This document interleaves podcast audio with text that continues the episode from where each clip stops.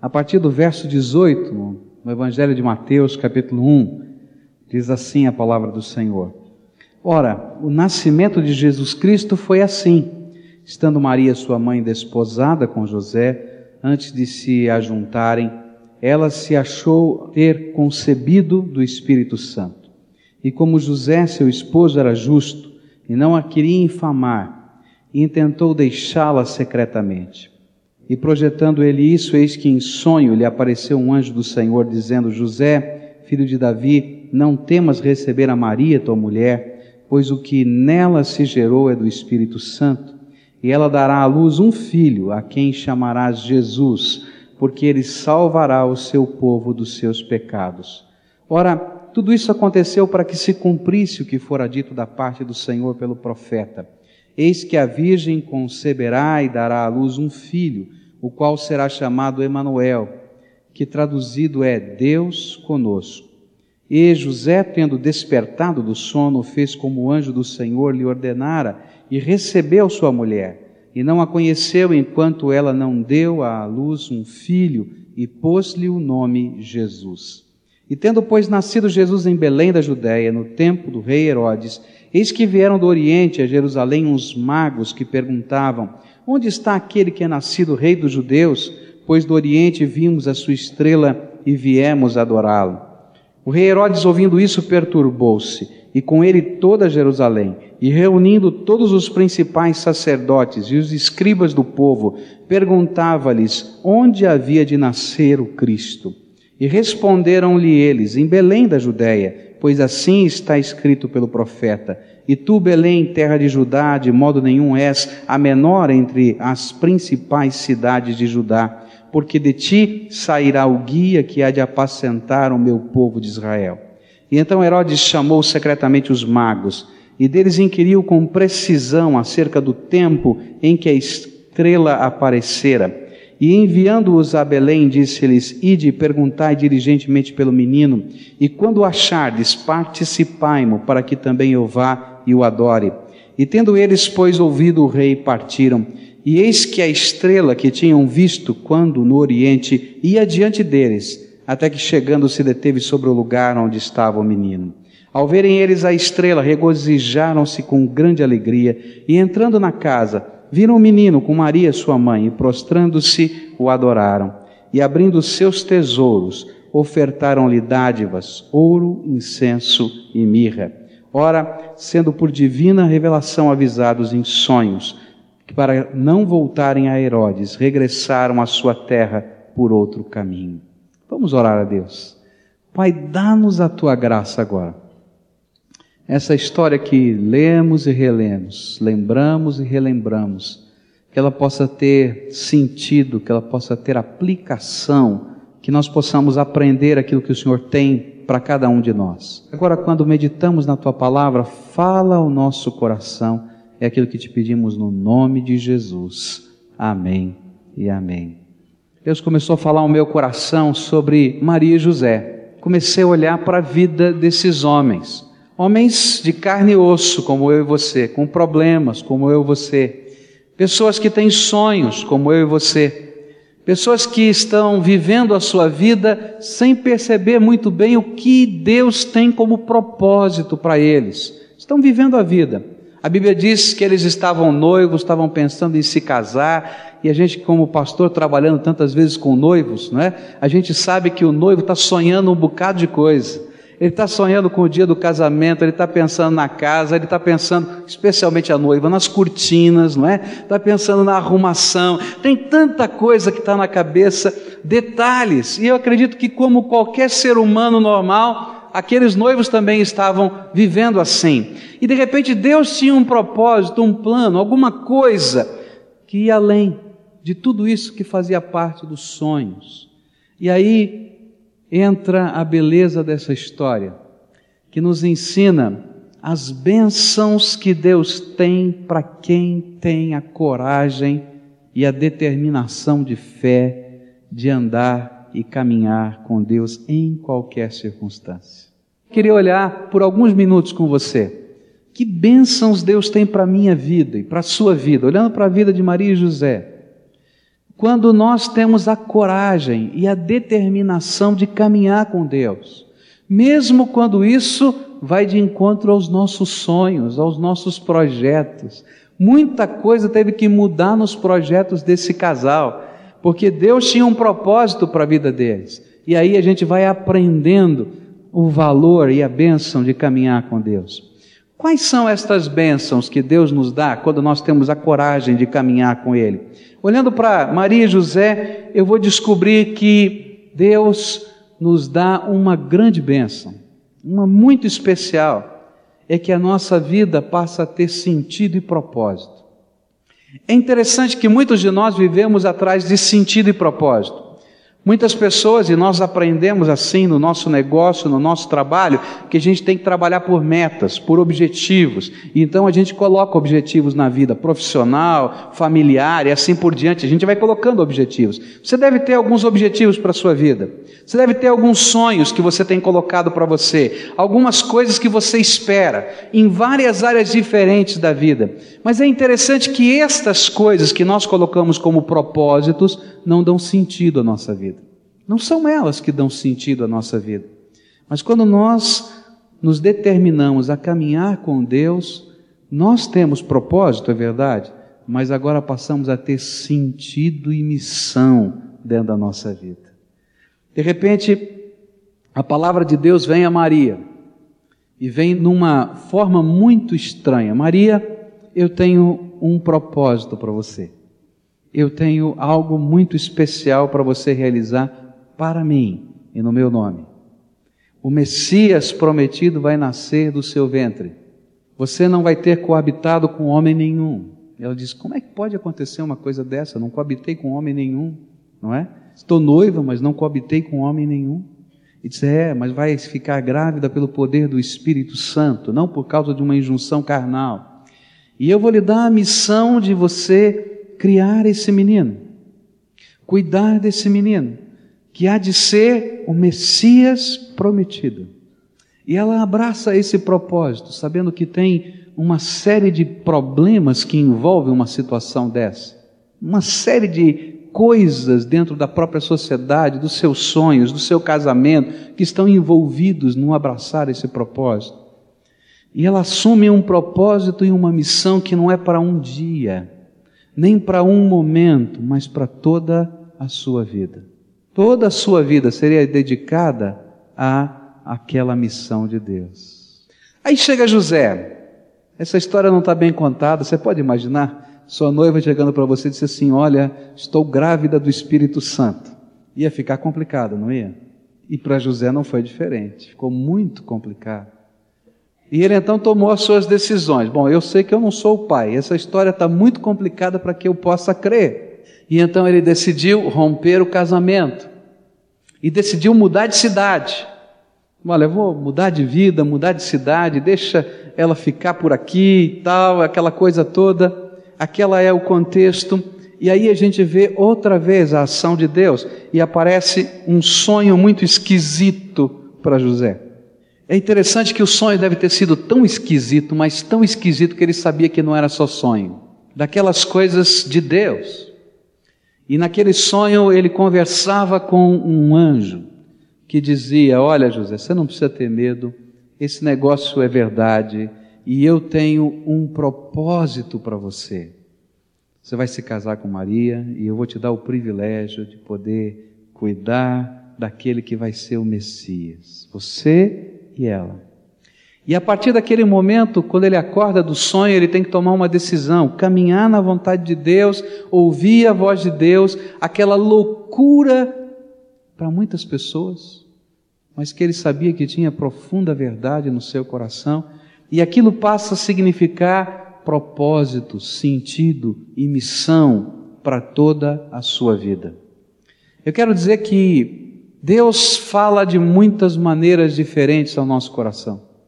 E Ele coloca para cada um de nós, cada um de nós, missão e propósito, que é mais do que uma realização, algo que a gente vai fazer por um determinado tempo, mas é alguma coisa para a qual a gente vai dedicar a nossa vida.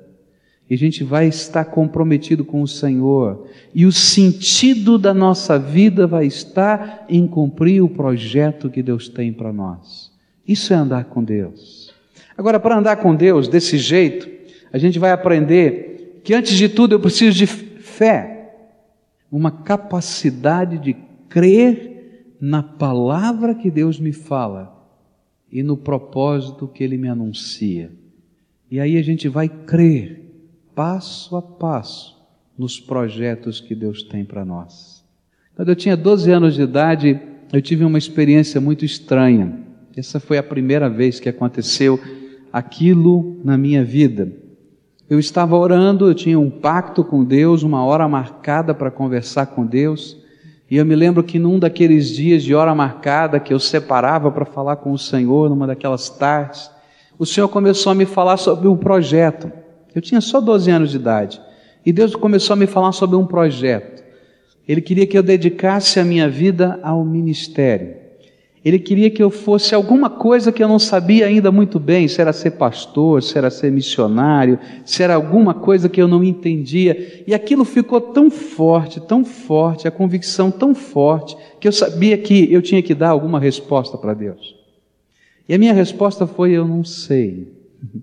Eu não entendo muito bem essas coisas. Eu só tenho 12 anos, eu sou uma criança, eu não tenho como lidar com essa informação agora. E eu me lembro que eu fiz a oração bem típica de criança: quando eu crescer, o Senhor fala comigo. Essa foi a minha oração. Quando eu crescer, o Senhor volta a falar comigo, porque agora eu não posso tomar uma decisão dessa na minha vida, né? E aí então Deus falou com aquela convicção tão tremenda lá em Jeremias capítulo 1 para mim, muito forte. Veja só, eu estava orando desse jeito e abri a Bíblia e Deus me disse assim: Não digas eu sou uma criança porque onde quer que eu te mandar irás. e aí aquilo começou a me fazer tremer, né? Porque antes que fosse formado no ventre de tua mãe, né, eu te gerei para ser um profeta. E assim foi. E de repente a minha vida passou a ter um propósito e um sentido que ia além das minhas expectativas. Mas eu precisava abraçar isso com fé para a minha vida. Isso aconteceu comigo, aconteceu com Maria, aconteceu com José, e acontece com você.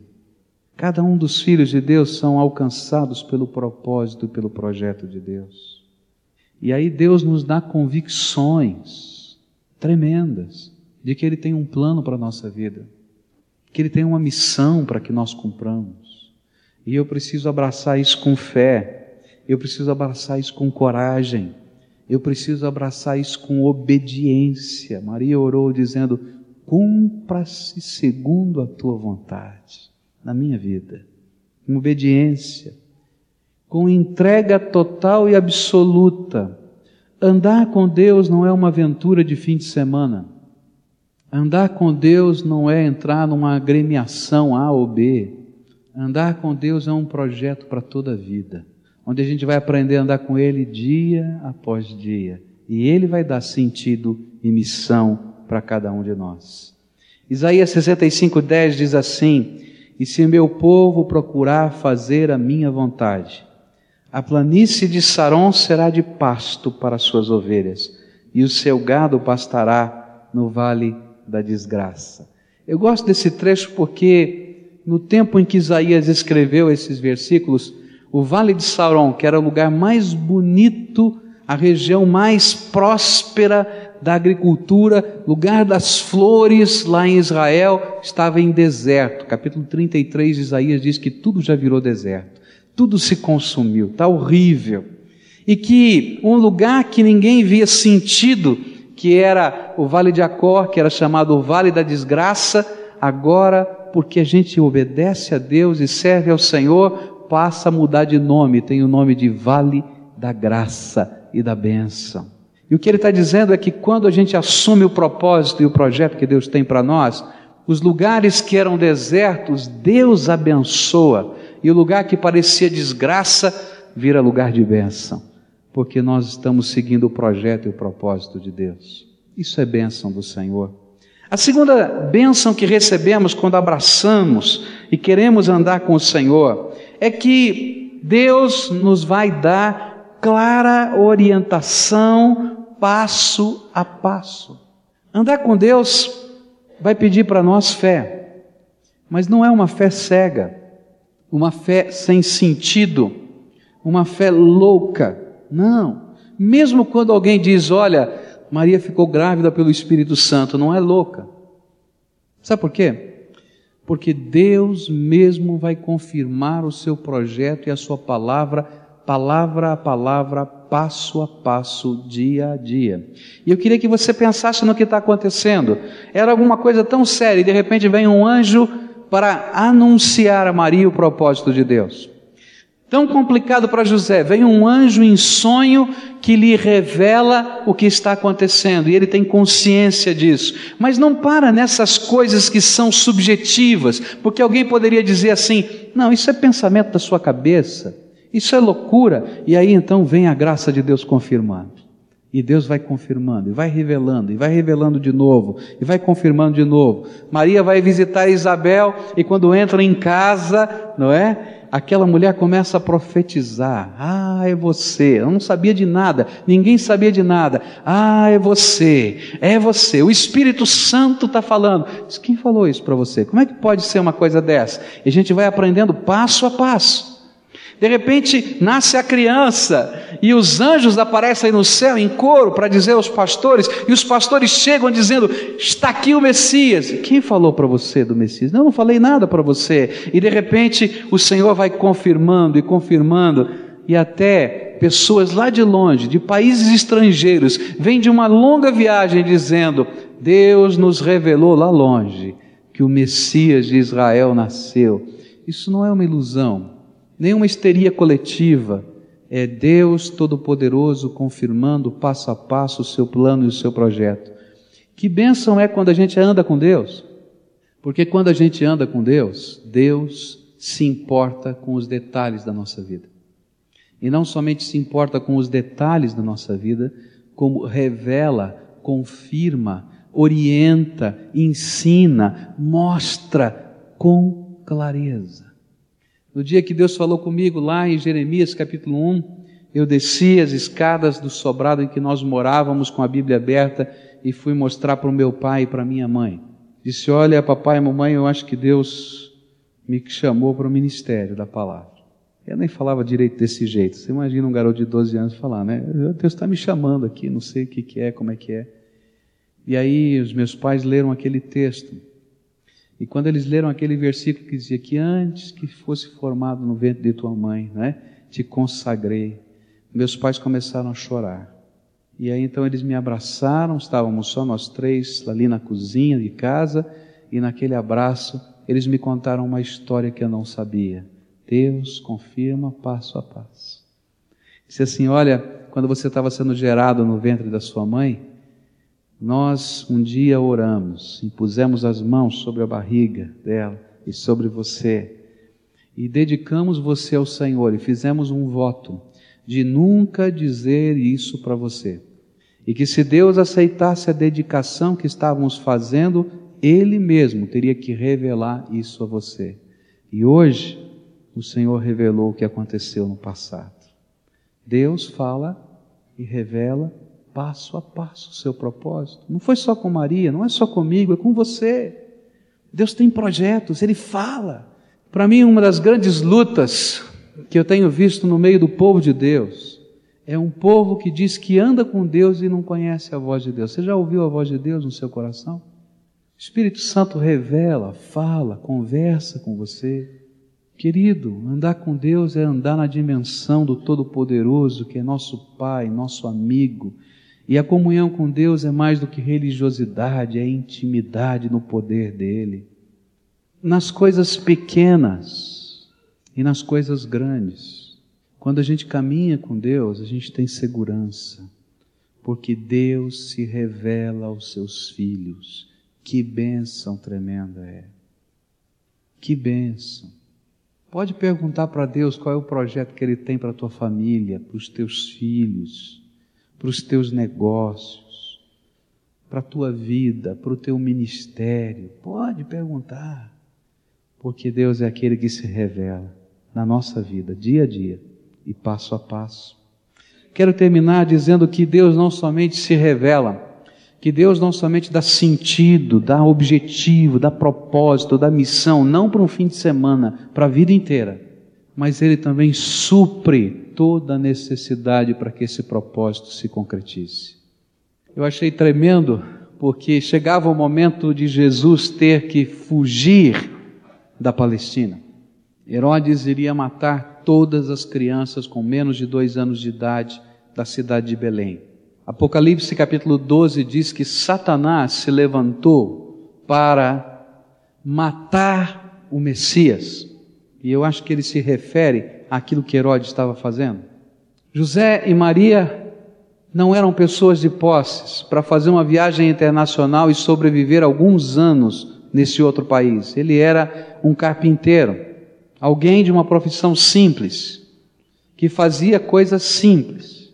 E de repente chegam os emissários do Oriente para adorar a criança e trazem ouro, incenso e mirra.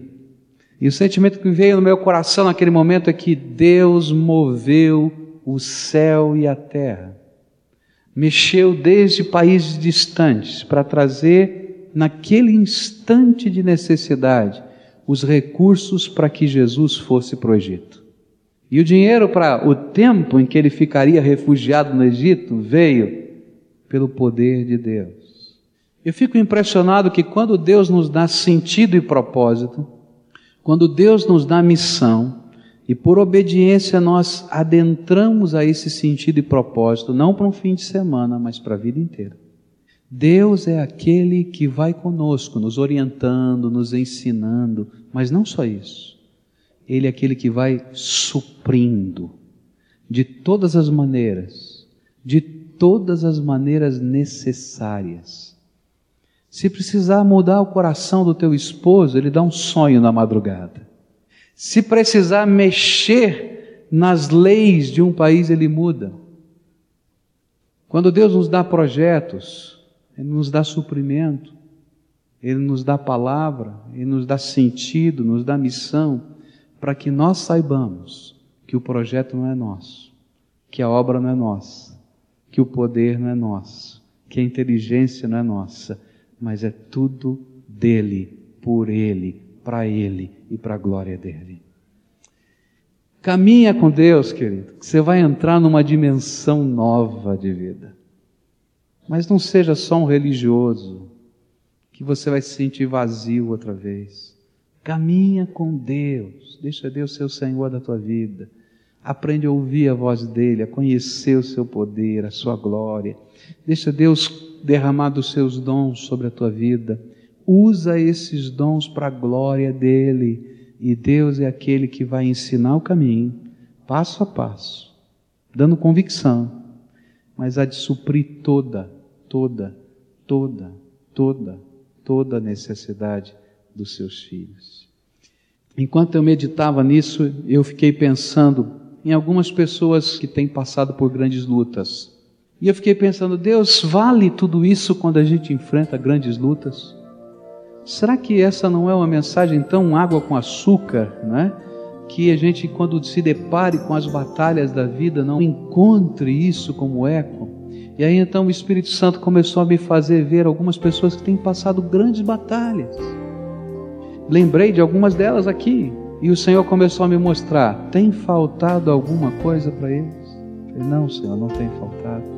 Olha, olha como é que está acontecendo agora, olha como é a minha graça está trabalhando, olha como está agindo aqui e acolá, porque é o Senhor quem faz.